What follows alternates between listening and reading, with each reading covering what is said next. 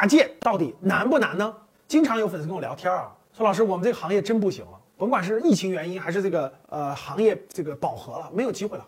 哎，我们只能跨到这个别的行业、别的领域了。但是我们完全不了解，上学学的不是这个专业，然后这个行业里我们不认识任何人脉，那我们跨过去到底难不难呢？其实各位，跨界当然难了啊！别听有些人说的，跨界很简单呀。其实从胆量上，从勇气上，如果你比较年轻，对吧？三十多岁比较年轻，那我认为在心态上、在胆量上要放得开，要敢于跨，要不然的话你打不开这个局限。如果确实要跨界发展，要进入了一个完全新的领域，那如果你年龄比较年轻，那你首先要心态上要放开。其次，跨界难是难，进任何一个领域都要做好有十年以上的这个长期深耕的准备。没有十年，很难在一个领域当中有成绩。三年内其实刚入行，就三年内，比如说你要进任何一个行业，比如要进教育培训行业，你从零开始，其实三年内是一年内是刚刚入了点门儿。两年内呢，积累了一点资源，懂得了一些规则。三年左右刚出成绩，所以如果你想出点大成绩啊，没有个七八年是很难的。但到底我进去不进去呢？所以这个就很纠结啊。我要进去就得干十年，要不然干不出结果。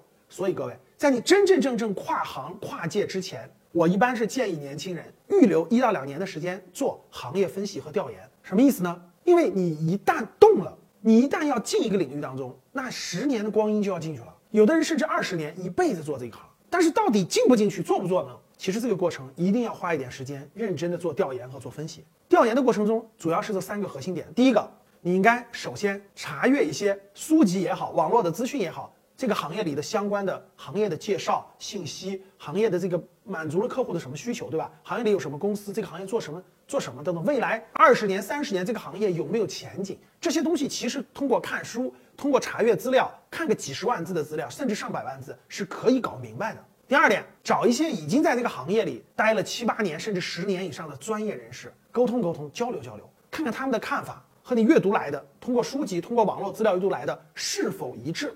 第三，做一些亲身的调研，因为任何行业它都有企业，都有客户。前面你已经调研了在这行业里从事的人员，你应该去。走入一线，假设你入了这行了，对吧？客户是怎么想的？这种上下游的产业链关系各方面的到底是什么样的？所以，当你有了比较充分的调研之后，你才会结合上自身的这种擅长也好，自身的兴趣也好，你才敢拍板儿说：“哎，这个领域我看定了，我相信，那我未来十年就在这个领域扎根了啊，赚到我的第几桶金，或者我的成绩在那儿，才能得出结论。”所以，各位，跨界很难，需要前期做好认真的调研。你听懂了吗？